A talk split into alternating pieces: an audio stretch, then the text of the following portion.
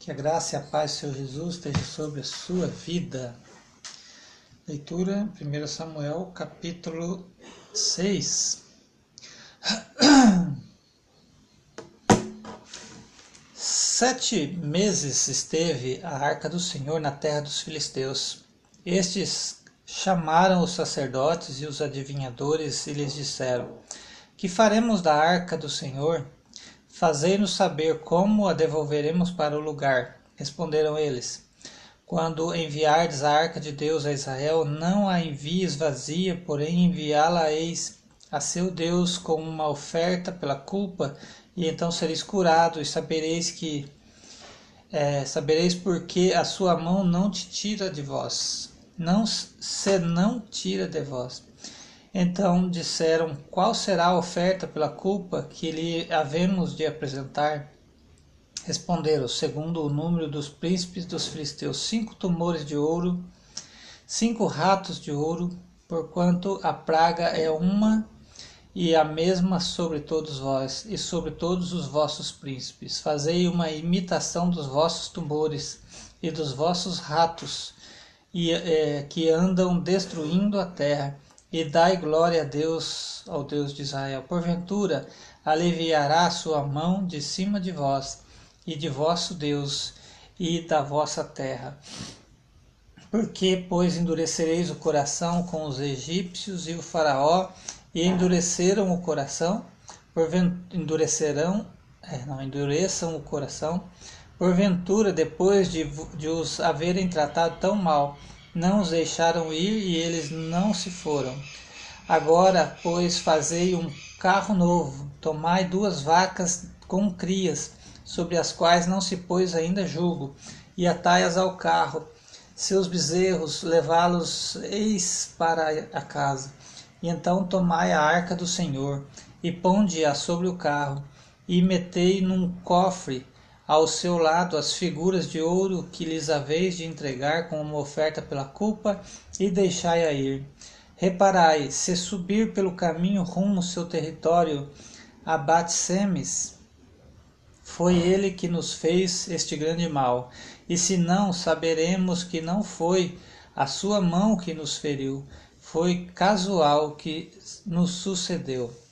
Assim fizeram aqueles homens e tomaram suas vacas com crias e as ataram ao carro, e os seus bezerros encerraram em sua casa, em casa. Puseram a arca do Senhor sobre o carro, com também o cofre e os ratos de ouro e com as imitações de, dos tumores. As vacas e se encaminharam diretamente para Bet-Semes e andando e berrando seguiam sempre por esse mesmo caminho, sem se desviarem nem para a direita nem para a esquerda. Os príncipes dos filisteus foram atrás delas até o território de Bet-Semes. Andavam os de Bet-Semes fazendo a cega do trigo no vale, e levantando os olhos viram a arca e vendo-a se alegraram. O carro veio ao campo de Josué, o Bet-Semita, e parou ali, onde havia uma grande pedra, fenderam a madeira do carro e ofereceram as vacas ao Senhor em holocausto. Os levitas desceram a arca do Senhor, como também o cofre que estava junto a ela, em que estavam as obras de ouro. E os puseram sobre a grande pedra. No mesmo dia, os tumores de Bet-Semes ofereceram holocaustos os homens de Bet-Semes ofereceram holocaustos e imolaram sacrifícios ao Senhor, e viram, é, a, viram aquilo os cinco príncipes dos filisteus, e voltaram para Ecrom no mesmo dia. São estes, pois, os tumores de ouro que enviaram os filisteus ao Senhor, como oferta pela culpa em, é, por Asdod, um, por Gaza, outro, por Askelon, outro, por Gate, outro, por Ecrom, outro, como também os ratos de ouro segundo o número dos, todas as cidades filisteus, dos filisteus, pertencentes aos cinco príncipes, desde as cidades fortes até as aldeias campestres. A grande pedra sobre a qual puseram a arca do Senhor está até o dia de hoje no campo de Josué, o Bet-Semita.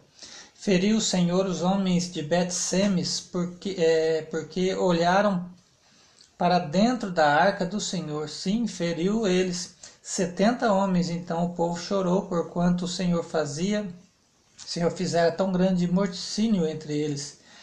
Então disseram os homens de Betsemes: Quem poderá estar perante o Senhor, este Deus Santo? E para quem subirá desde nós? Enviaram, pois, mensageiros aos habitantes de Kiriat Jearim, dizendo: Os filisteus devolveram a arca do Senhor. Descei, pois, e fazei subir para vós outros. Essa então foi a leitura do capítulo 6 do livro do primeiro livro de Samuel. A gente vê que a leitura da Bíblia, essa divisão de capítulo, é, não são assim, elas não pegam a conclusão dos textos. Por isso que não se pode ler um texto em cima desse texto, gerar um pretexto e criar heresias, né? Que Deus abençoe sua vida, que você esteja presente diante da presença de Deus constantemente, porque na sua palavra ele diz que não nos abandonará. Deus abençoe sua vida no nome de Jesus.